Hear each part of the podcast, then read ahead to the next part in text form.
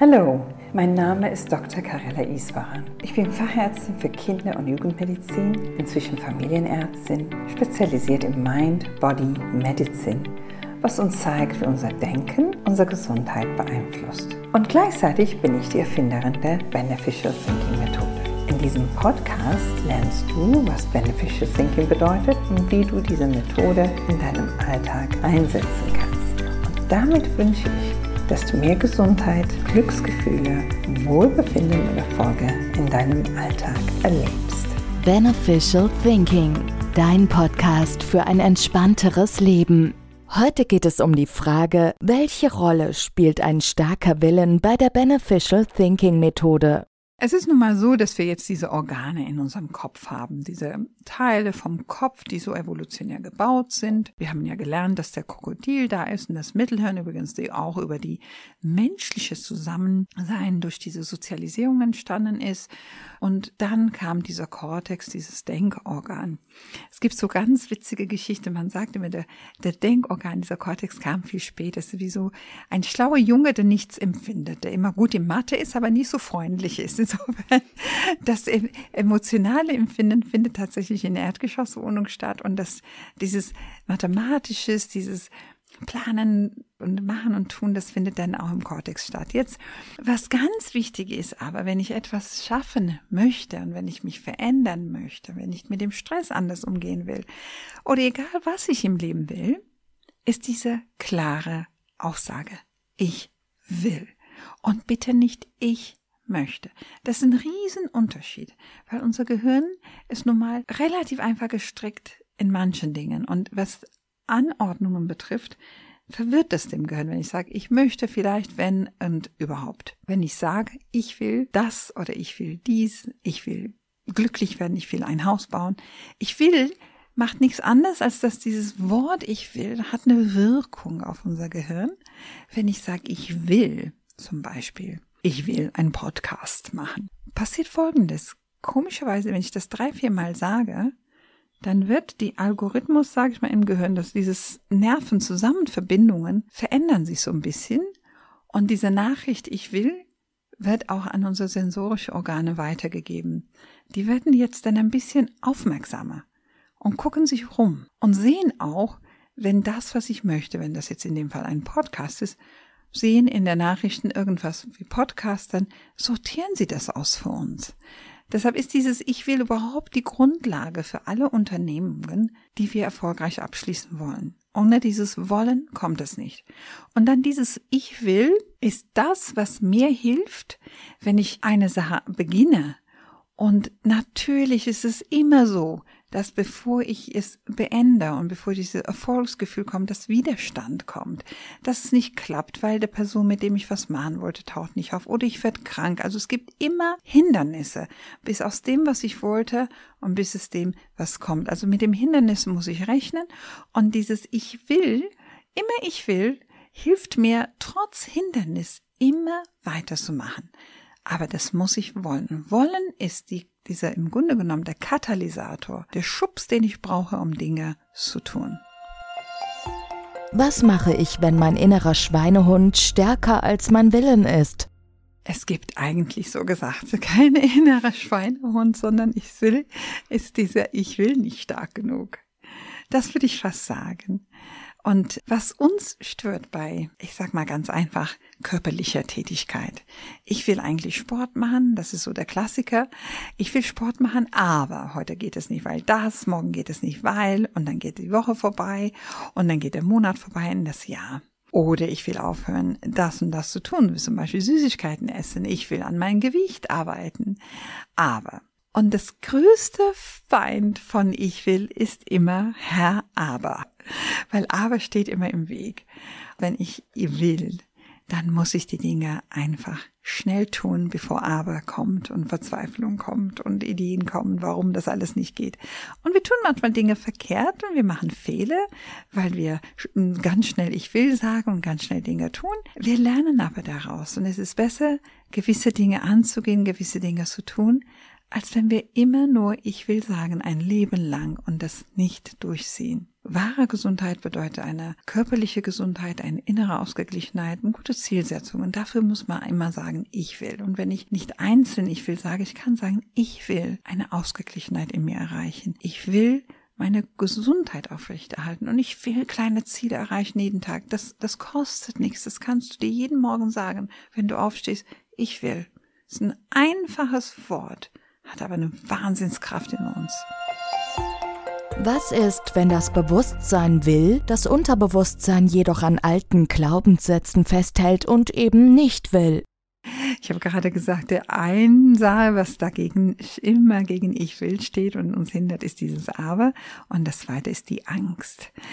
Und das ist das, warum Aber kommt. Aber führt äh, und äh, Aber ist äh, im Grunde genommen geleitet von Angst. Und wenn du guckst, Menschen, die ängstlich sind, trauen sich nicht und haben immer ein ganz, ganz viel Aber. Und das ist gut, wenn man das so auseinanderbaut und sagt, ich will das und das tun. Und dann kommt, aber kannst du nicht, weil das und das und das und das da ist.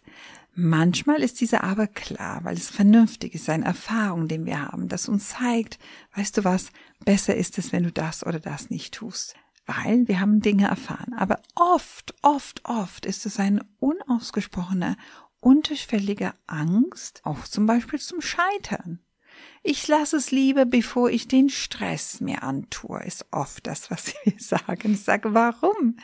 Der Stress und tatsächlich suggeriert uns das Leben, dass wenn du Dinge nicht willst unbedingt und so bleibst, wie du jetzt bist, dass du weniger Stress hast und dass du dich nicht damit und darum und darum kümmern musst.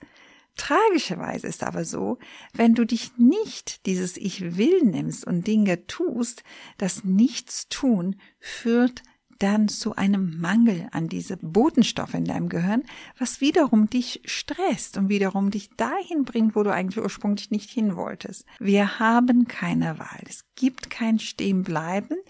Das Leben bewegt sich jeden Tag. Entweder wir lassen uns mitziehen, wir bewegen uns mit und dadurch halten wir unser, nicht nur unsere körperliche Gesundheit aufrecht, sondern auch eine geistige Gesundheit.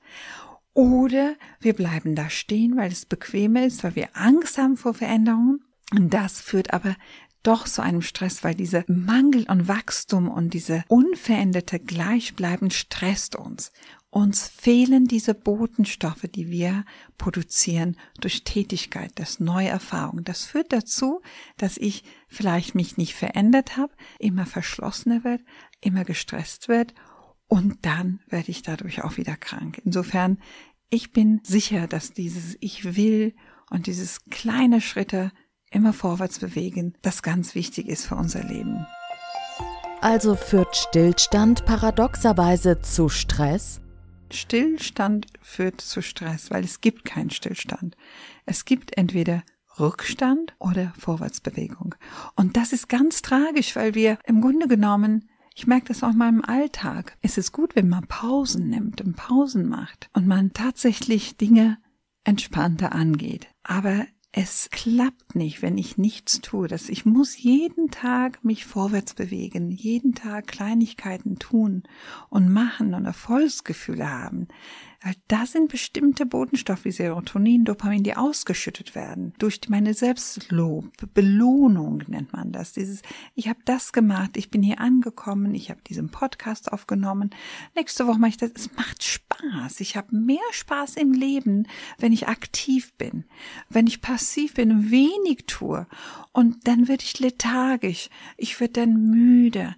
Und dann nehme ich zu und bewege mich weniger. Also diese Lethargie ist auch ein anderes andere Spirale in der falschen Richtung aber. Und das zieht mich in diesen Keller hinein. Und dann bin ich motzig, weil alles wird schwierig. Ich ist mühsam, die Dinge anzupassen.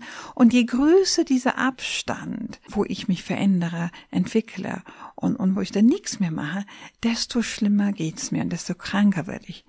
Ein ganz tolles Beispiel ist zum Beispiel Menschen ganz aktiv und viel gearbeitet haben und gehen dann in diese sogenannte wohlverdiente Rente. Und die kommen dort an und plötzlich ist alles anders und weg und ich habe nicht diese tägliche Aktivität. Und ich denke, ich kann jetzt erstmal nichts tun. Und dann merkst du auf einmal, wie diese Menschen tatsächlich müde werden, tatsächlich älter werden, so viel schneller als sonst. Und wir haben leider keine Wahl. Unser Gehirn braucht Fütter. Und wenn ich gesunde leben will, muss ich mein Gehirn immer aktivieren. Ich muss immer ich will sagen und muss mich interessieren für das Leben. Ich muss nicht quirlig und ziellos durch die Welt rasen, aber ich muss mir wirklich einen kleinen Lebensplan machen, abhängig von meinen Fähigkeiten, von meinen Wünschen. Und ich muss aktiv leben. Das ist wichtig. Ich muss mich bewegen. Ich muss Ziele setzen, sie umsetzen. Wie kann ich lernen, aktiver und mutiger zu werden? Wenn ich passiv bin, dann lethargisch bin und hm, sage, weißt du was, ich habe keinen Bock, keine Lust, dann ich werde krank dadurch. Dann such doch mal bitte jemanden. Das ist eine gute Sache. Menschen animieren sich gegenseitig. Oder geh mal und überleg mal, was macht dir Freude. Und du darfst nicht vergessen, dass wir Menschen sehnen uns nach Freude. Und wir wollen's, wir müssen's machen und tun, wir müssen Freude empfinden und glücklich sein oder das Gefühl des Glücks und oder dieses Ausgeglichenheit ist ein menschlicher Bedarf, ist kein wunderbarer Geschenk der Natur, es ist ein Grundbedürfnis der Menschheit. Also wenn ich jetzt lethargisch bin, keine Lust habe, überhaupt keinen Wunsch sehe, um mich zu verändern, muss ich eine Sache mindestens machen, aufstehen, rausgehen. Und Sonnenschein und, und Bewegung hilft mir tatsächlich, den nächsten Schritt zu erreichen. Und das ist egal, wie das Wetter ist, egal was ist. Der Mensch muss an die Vertikale kommen und sich vorwärts bewegen. Und es ist oft so, dass die dann die Arbeit im Alltag schaffen. Du gehst zur Arbeit, du schaffst das, aber du hast abends keine Kraft mehr für mehr. Und da muss ich sagen, die innere Schweinehund überwinden, da in diese Ecke musst du dann sagen und ganz laut schreien, ich will aber. Weil, wenn ich das nicht tue, ist diese Lethargie größer und größer und diese Sog ist so furchtbar und diese Verzweiflung wird immer schlimmer. Und das fühlt sich so unschön an. Also, um diese Glückshormone zu produzieren, musst du tatsächlich die Glücksfee ein bisschen animieren. Und wenn du es nicht schaffst, musst du Menschen suchen, die dir helfen dabei. Und du musst auch wirklich diese ganz kleine Ziele und diese Wege für dich irgendwie planen, überlegen. Das heißt, die Wille, eine Wille ist was ganz, ganz Wichtiges dabei. Ich will, ich will, ich will. Selbst wenn ich nicht weiß wie, es reicht, wenn ich sage, ich will, ich will, ich will. Ich hoffe, dass diese Podcast mit der Beneficial Thinking Ratschläge dir helfen, in deinem Alltag gesunder, glücklicher und erfolgreicher zu leben. Ausführliche Beschreibungen des Beneficial Thinking Methodics findest du in meinem Buch Das Geheimnis ausgeglichener Mütter. Obwohl Mütter im Titel steht, kann im Grunde jede das lesen. Ein wenig über meine Vergangenheit, meine Kindheit erfährst du in meinem ersten Buch Das Geheimnis gesunder Kinder und ich freue mich, wenn du Fragen hast oder Ideen brauchst, kannst du mich über diese beneficialthinking.com Webseite erreichen. Alle Informationen über mich und zu Beneficial Thinking findest du in dem Begleittext bzw. Show Notes. Ich wünsche dir viel Erfolg mit Beneficial Thinking.